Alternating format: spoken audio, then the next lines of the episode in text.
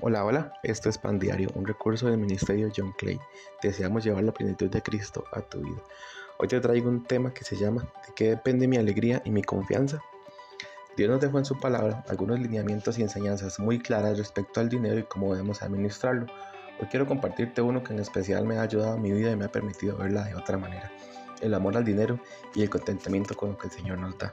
La Biblia dice, pues el amor al dinero es la raíz de toda clase de mal y algunas personas en su intenso deseo por el dinero se han desviado de la fe verdadera y, se han causado muchas heridas dolorosas. Primera Timoteo 6:10.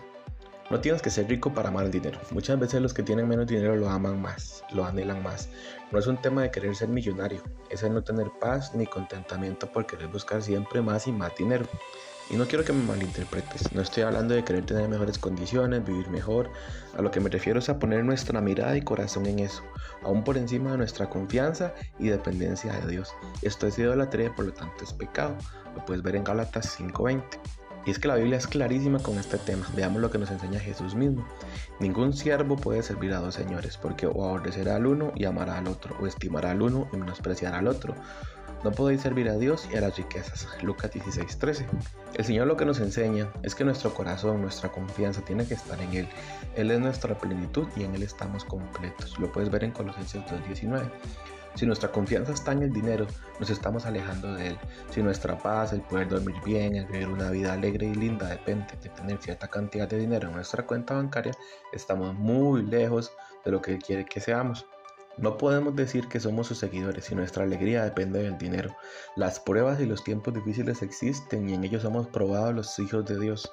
Yo hoy te pregunto, ¿qué pasaría si hoy pierdes todo tu dinero? Si pierdes ese bien material que tanto amas, casa, carro, etcétera, pon el nombre que gustes. ¿Podrías mirar al cielo y seguir diciéndole a Dios, eres todo para mí? Si te tengo a ti, lo tengo todo. Pues esa es la clave, esa es la pregunta clave. ¿Cuál es nuestro tesoro.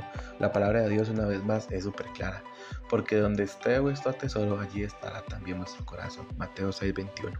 Entonces, ¿cuál debería ser nuestra actitud con respecto al dinero y querer vivir mejor? Hoy te quiero compartir cuatro consejos prácticos.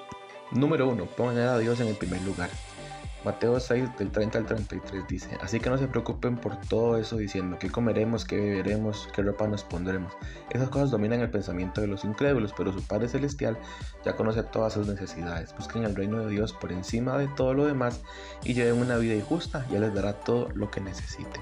Número 2. Poner nuestra confianza en Él. Salmos 34.8 dice, prueben y vean que el Señor es bueno, qué alegría a los que se refugian en Él. Y Salmo 33, 18 al 19.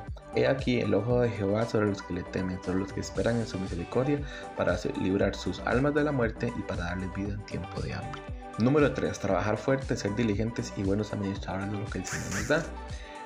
Los planes bien pensados y arduo trabajo llegan a la prosperidad, pero los atajos tomados a la carrera conducen a la pobreza. Proverbios 21.5.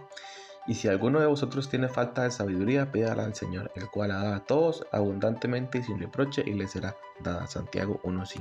Y por último, punto número 4, ser agradecidos y vivir con contentamiento.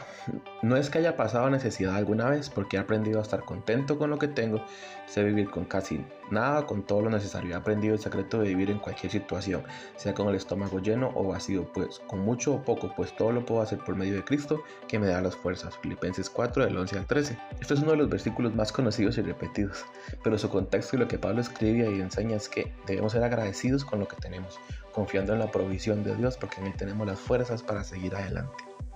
Finalmente te invito en este día a orar y ponerte a cuentas con Dios en este tema para que de nuevo Él sea lo primero y en Él estés completo, sin importar si tienes o no lo que financieramente eh, deseas.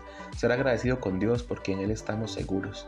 Él no te dejará abandonado y Él sabe lo que nos conviene. Si cuida las aves y flores del campo, Cuanto más a ti que eres su hijo y te ama. Pon tu mirada en el Señor y busca hacer tesoros en el cielo más que en la tierra. Termino con Filipenses 4, 6 al 7. No se preocupen por nada, en cambio oren por todo. Díganle a Dios lo que necesitan y denle gracias por todo lo que Él ha hecho. Así experimentarán la paz de Dios que supera todo lo que podemos entender. La paz de Dios que cuidará su corazón y su mente mientras vivan en Cristo Jesús. Amén.